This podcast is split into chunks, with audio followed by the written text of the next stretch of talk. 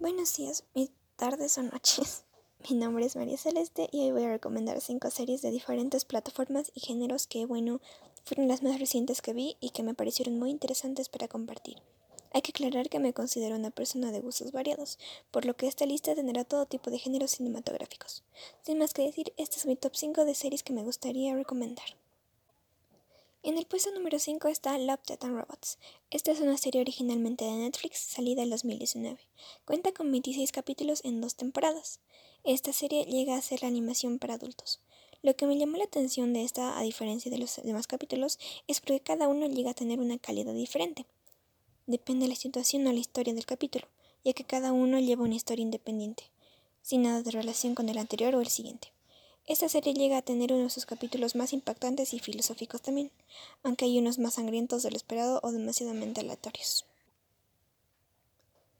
En el puesto número 4 está Doctor House, una serie de drama, médicos y problemas personales.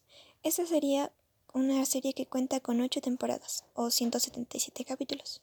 Salió en 2004 y su última emisión fue en 2012.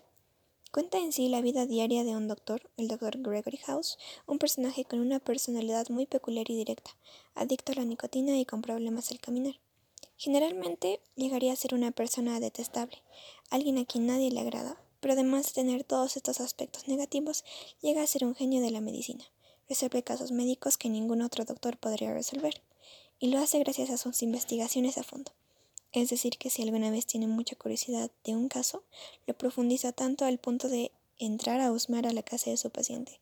Y como se pudo notar, dije que lo hacía por su curiosidad, porque así es. Si un caso le parece muy extraño, lo acepta, porque considera que es un reto para su altura, y no por la salud de la persona. En el puesto número 3 está Star Trek, una serie de ciencia ficción antigua eh, serie de la cual se sacó una saga de tres películas publicadas desde el 2009.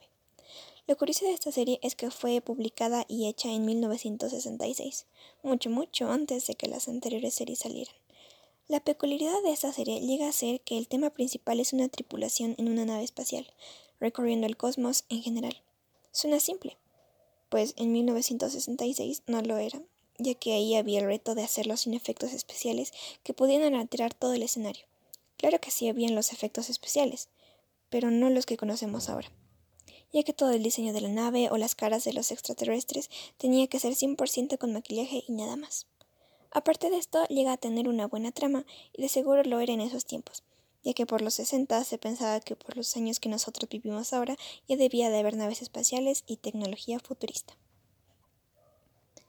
En el puesto número 2 está The Big Bang Theory, serie publicada en 2007 por Chuck Lorre, una comedia de situación. Cuenta con 12 temporadas.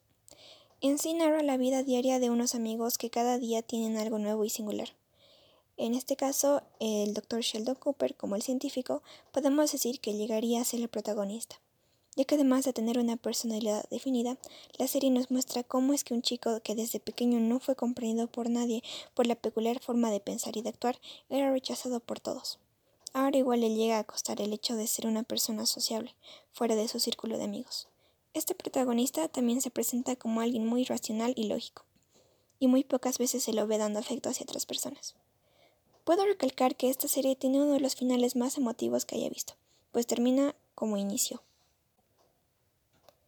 En el puesto número uno, mm, la verdad es que no he puesto uno un número uno, ya que hasta ahora no encuentro una serie en la que me sienta de todo confiada para ponerle mi puesto número uno.